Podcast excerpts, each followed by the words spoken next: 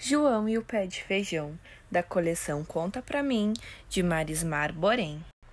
Era uma vez uma viúva e seu único filho João. Viviam na roça, numa casinha bem simples. Enfrentavam tempos difíceis, já que os dois não tinham dinheiro para comprar comida. Querido, acabou o arroz, o feijão e todos os mantimentos. Pegue a nossa vaquinha e vá até a cidade e venda o único bem que ainda temos. João ficou bem triste, mas não havia outro jeito de se alimentarem.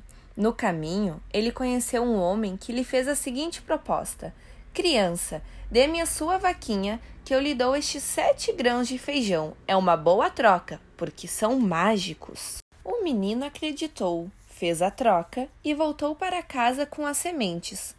Quando a mãe descobriu o que havia acontecido, ficou furiosa e jogou os feijões pela janela.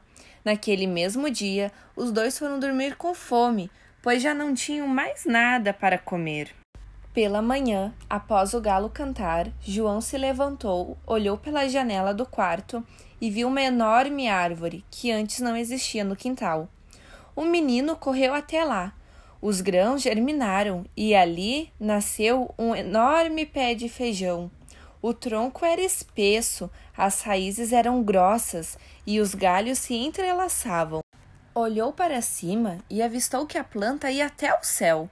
Ele não podia acreditar. Criou coragem e decidiu subir.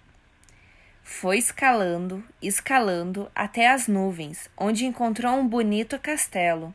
Nele morava um gigante que, ao ver João, pegou com suas mãos enormes. O que faz aqui, criança pequenina? Sem esperar a resposta, a mulher que morava no castelo resolveu escondê-lo dentro do açucareiro.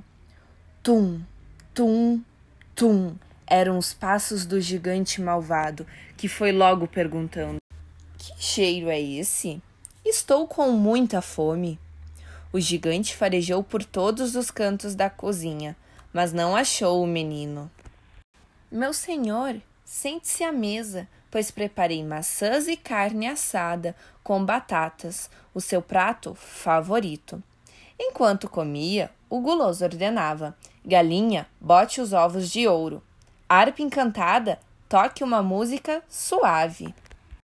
Depois da refeição, ele caiu em um sono profundo Após ouvir tudo de dentro do recipiente, João resolveu escapulir e salvar as prisioneiras. No entanto, assustadas, a galinha cacarejou bem alto e a harpa tocou um som estridente.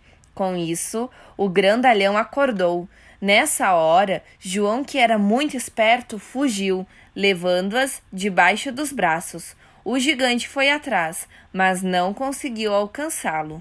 João chegou ao pé de feijão e desceu rapidamente, deslizando e gritando por socorro. A mãe, muito preocupada, já o esperava e, assim que encontrou com o filho, cortou a árvore. Então o menino contou toda a história.